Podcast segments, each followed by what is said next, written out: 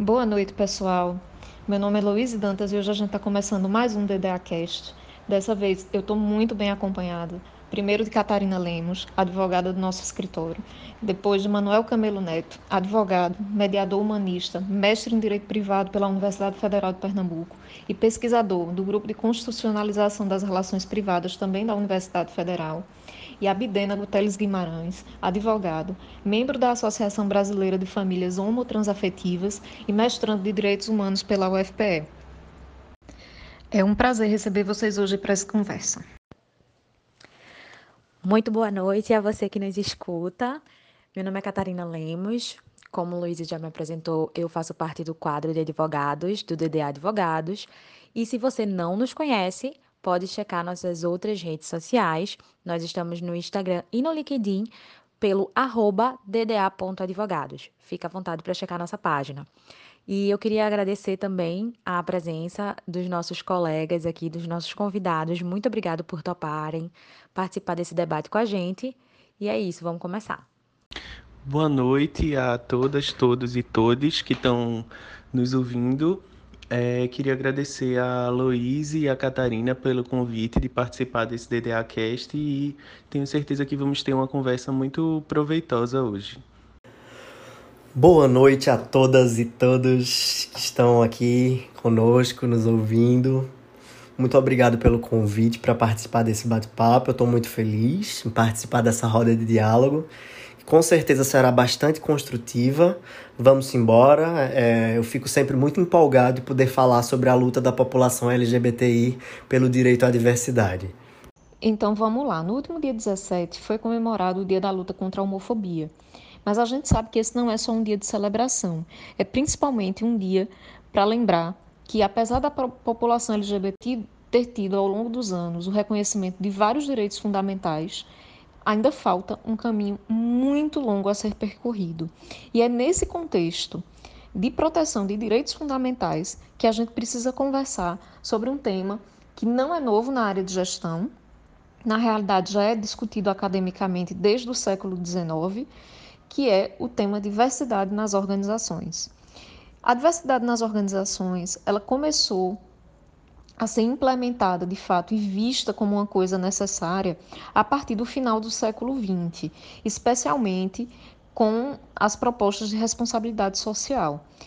A proposta, na realidade, é instituir e difundir nas organizações as políticas de diversidade, que teriam por objetivo o combate à discriminação viabilizando a igualdade social, a redução de conflitos no espaço organizacional, a atração e retenção de talentos e a adição de valor à empresa.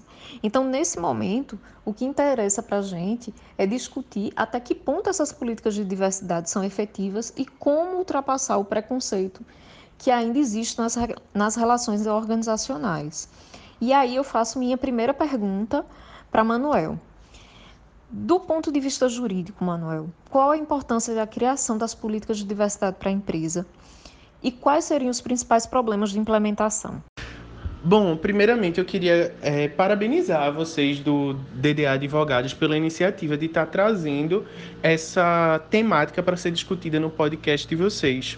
Até porque a gente sabe que o próprio preconceito social ainda é muito forte com relação à, à população LGBTI, isso acaba incidindo em diversos âmbitos da, da vida dessas pessoas, inclusive nos seus trabalhos, nos seus locais de trabalho. Então a gente está discutindo essas políticas de diversidade, de inclusão, é muito, é, é muito importante, principalmente quando a gente atinge camadas da população que talvez não estejam tão inteiradas com relação a, a esse tema. Bem, Respondendo agora é, especificamente a pergunta feita por Louise, é, com relação à a, a importância do ponto de vista jurídico da implementação dessas políticas de incentivo à diversidade, a gente pode dizer que a implementação dessas políticas elas giram em torno de um valor que é muito importante para o âmbito jurídico, qual seja a ideia de igualdade. E quando eu falo em igualdade aqui, apesar de numa primeira vista, parecer um conceito simples de ser compreendido, quando eu penso naquela ideia de que todos somos iguais perante a lei, ou seja, que todos temos direitos iguais e esses direitos precisam ser respeitados pelo, pelo Estado e pela sociedade em seus mais diversos âmbitos. Do ponto de vista jurídico, a ideia de igualdade ela não é tão simples assim, ela é um pouco mais complexa. Isso porque quando a gente trabalha uma ideia de igualdade real no direito, ou como a gente é, denomina igualdade material ou substancial, a gente não, não pode partir de um pressuposto somente de que todas as pessoas são iguais perante a lei e precisam ter seus direitos é, igualitariamente assegurados e protegidos. Mas a gente tem que ter em mente também que as pessoas, elas são diferentes por natureza. Não existe uma pessoa que seja igual a outra na sociedade. As pessoas elas têm diferentes contextos sociais, diferentes é, expressões de sexualidade, diferentes identidades de gênero, diferentes capacidades, diferentes potencialidades e que todas essas circunstâncias que fazem parte da própria natureza humana, essa natureza plural, é, elas precisam ser consideradas também para aplicação de uma efetiva igualdade. Quando a gente fala especificamente da população LGBTI, a gente tem que ter em mente uma circunstância que é presente na nossa sociedade. A nossa sociedade é o que a gente chama de uma sociedade heterocis normativa. Mas o que é, que é isso? É basicamente a ideia de que a heterossexualidade e a cisgeneridade são duas identidades que elas são tidas como padrões no, no meio social onde a gente vive. E sendo essas duas características identitárias é, eleitas como a regra, ou seja, como o ideal de, entre aspas, normalidade, todas aquelas pessoas que não se enquadram nesse determinado padrão, elas sofrem determinadas repercussões no âmbito seja econômico, seja político, seja social, seja jurídico propriamente dito. E aí eu trago para vocês, a título de exemplo, algumas repercussões dessa, dessa heterocis normatividade, quando, por exemplo, a gente vê que o Brasil ele é o país que mais mata pessoas transexuais e travestis no mundo. E esses são dados de uma organização não governamental europeia que é a Transrespect versus Transphobia Worldwide. Além disso, esses dados eles também são corroborados, por exemplo, pelos dados do Grupo Gay da Bahia, que em seu relatório de 2018 verificou que 420 pessoas LGBTI morreram no Brasil, o que dá uma média de mais ou menos pessoa é, LGBTI perdendo sua vida, seja através de suicídio ou através de homicídio, a cada 20 horas isso, a gente pode citar inúmeras outras circunstâncias, por exemplo, a LGBTI-fobia intrafamiliar, que seria justamente quando a família ela não acolhe aquela pessoa por ela integrar a diversidade sexual e de gênero, e isso pode se manifestar de diversas formas, desde violência física a violência psicológica nessas pessoas, sobre adolescentes ou crianças que um, expressam suas identidades enquanto sendo LGBTs e são fortemente reprimidas pelas suas famílias. Tem a questão do bullying na, na realidade escolar também, que especialmente com as pessoas trans, devido às diversas violações que essas pessoas sofrem, por elas não se comportarem nesse padrão estabelecido pela sociedade, isso acarreta inclusive uma taxa muito elevada de evasão escolar dessas pessoas. E se essas pessoas elas não conseguem completar nem, por exemplo, muitas vezes o ensino fundamental ou ensino médio, fica muito mais difícil delas conseguirem se inserir no mercado de trabalho. Então, todas essas consequências, elas, elas trazem é, diversos impactos na vida da população LGBTI. E aí, quando a gente discute essas políticas de diversidade é, em organizações, sejam elas públicas ou privadas, a gente está discutindo a viabilidade de fazer com que essas pessoas elas ocupem espaços que são socialmente, historicamente e culturalmente negados a elas via de regra. E quais são as principais dificuldades nisso? Justamente essa heterossexualidade que eu falo para vocês, porque esse preconceito ele ainda é muito arraigado na nossa sociedade. Então, para eu garantir uma efetiva inclusão dessas pessoas nesses ambientes, é preciso também que seja fornecido um ambiente de acolhimento a, a essa pessoa na sua interesse. Ou seja, é preciso que as suas é, identidades elas sejam efetivamente respeitadas. Por exemplo, se eu penso na hipótese de uma pessoa trans que trabalha numa empresa e essa empresa ela não garante a essa pessoa o uso do seu nome social naquele ambiente de trabalho, isso é uma violação ao princípio da igualdade, porque eu estou inserindo aquela pessoa naquele contexto, mas eu não estou garantindo a ela subsídios mínimos para que ela seja respeitada dentro daquele ambiente. E muitas vezes essa pessoa ela permanece naquele ambiente ou porque ela realmente precisa e não tem outra oportunidade, ou ela acaba se retraindo e não se sentindo totalmente confortável para exercer sua função com o máximo de, de competência que talvez ela teria se aquele ambiente fosse efetivamente confortável para ela. E por essa razão, eu acredito que as políticas de diversidade elas não podem estar afastadas dessa perspectiva de acolhimento efetivo àquela pessoa que está sendo inserida ali. Eu acho que é mais ou menos por aí que, que é preciso que esses caminhos eles sejam trilhados. Puxando o gancho dessa fala de Manuel, é importante a gente frisar que a diversidade, apesar dela ser estudada já há bastante tempo no meio acadêmico, foi só a partir do século XX, do final do século XX, que a diversidade LGBTI dentro das organizações começou a ser estudada com uma visão focada no aumento de produtividade e nas qualidades dessa população e na contribuição dessa população para as organizações, quando antes era focado numa política higienista de preconceito e de afastamento dessa população dos meios organizacionais. E isso vem de uma luta muito grande dos movimentos sociais da população LGBT que resultou nesse reconhecimento de direitos. E por isso é muito importante entender a história desses movimentos sociais para que a gente tenha a ideia e a, a, percepção mais exata de quando tudo isso começou.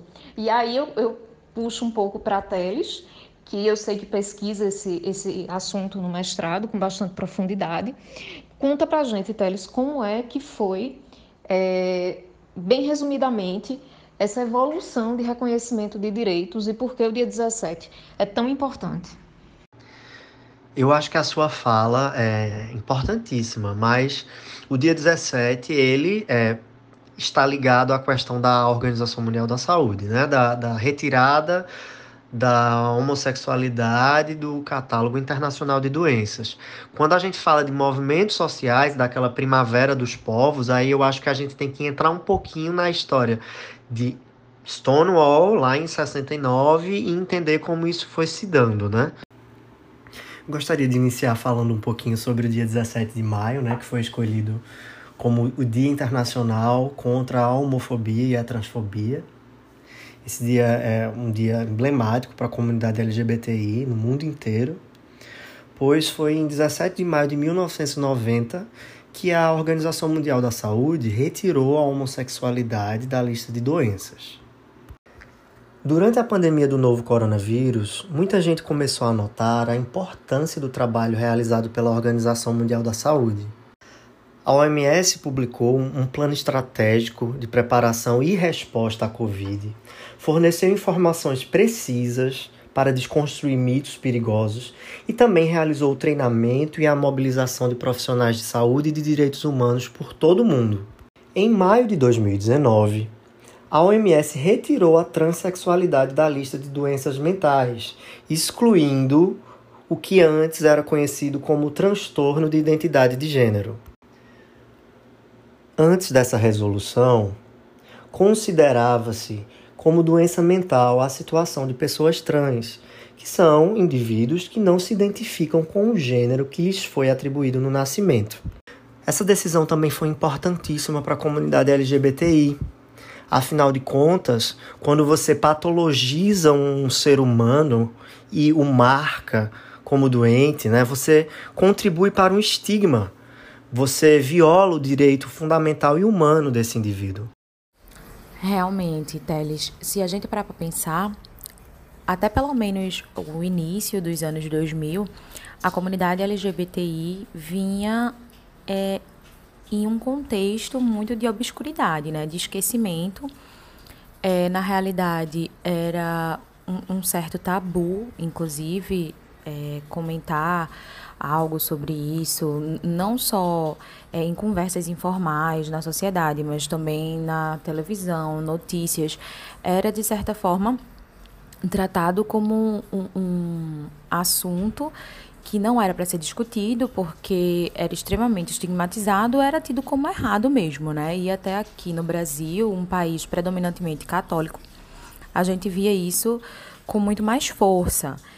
E depois, com o passar do tempo, principalmente depois dos anos 2010, me parece que as coisas começaram a ficar mais aclaradas e mais é, difundidas para o público em geral, não só para quem fazia parte da comunidade ou estudava sobre isso, enfim, de uma certa forma era um pouco mais desconstruído no assunto. Mas eu entendo que isso não é de hoje, né? Isso não é desse momento da geração Y. Isso vem de muito antes. E aí eu queria que tu comentasse um pouco sobre isso também. O contexto de violência, invisibilidade, não é uma novidade para a comunidade LGBTI. Em junho de 1969, em Nova York, uma violenta invasão da polícia ao bar de Stonewall, que fica no bairro de Greenwich Village, alterou completamente o paradigma dos direitos das pessoas LGBTI no mundo todo. Como fruto de toda essa expansão dos movimentos sociais, no mesmo ano, celebrou-se a Convenção Americana sobre os Direitos Humanos, o famoso Pacto de São José da Costa Rica, que descortinou para a gente, né, para toda a humanidade, uma nova era de direitos.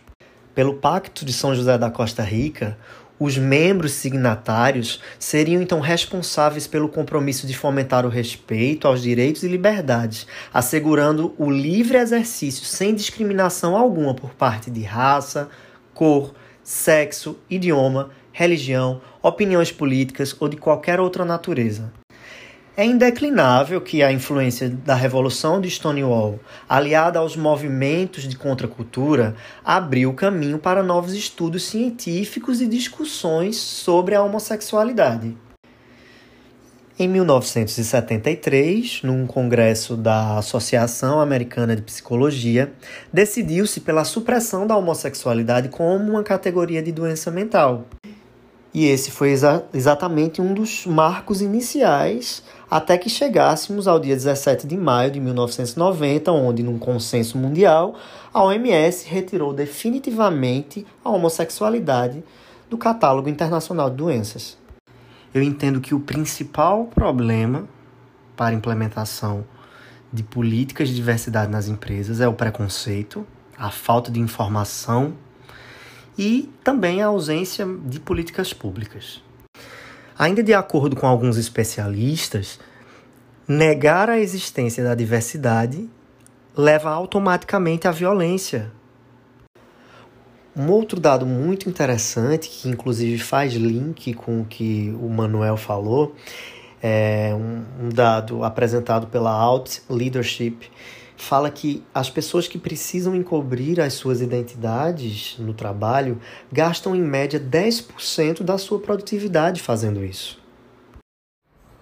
Esse é um tema muito relevante, muito relevante, não só quando a gente pensa em direitos humanos, mas também dentro do contexto da empresa, do, do direito empresarial, dentro do contexto da produtividade, da gestão, como o Luiz bem colocou é muito importante a gente levar em consideração essa questão da inclusão, da diversidade e de meios de como fazer isso efetivo. E essa vai ser uma discussão que nós, infelizmente, vamos ter que deixar para a parte 2 desse episódio, porque ele já está um pouco grande e por questões de logística vai ficar para a próxima parte. Então eu agradeço demais a atenção de vocês até agora e a gente se encontra no próximo episódio.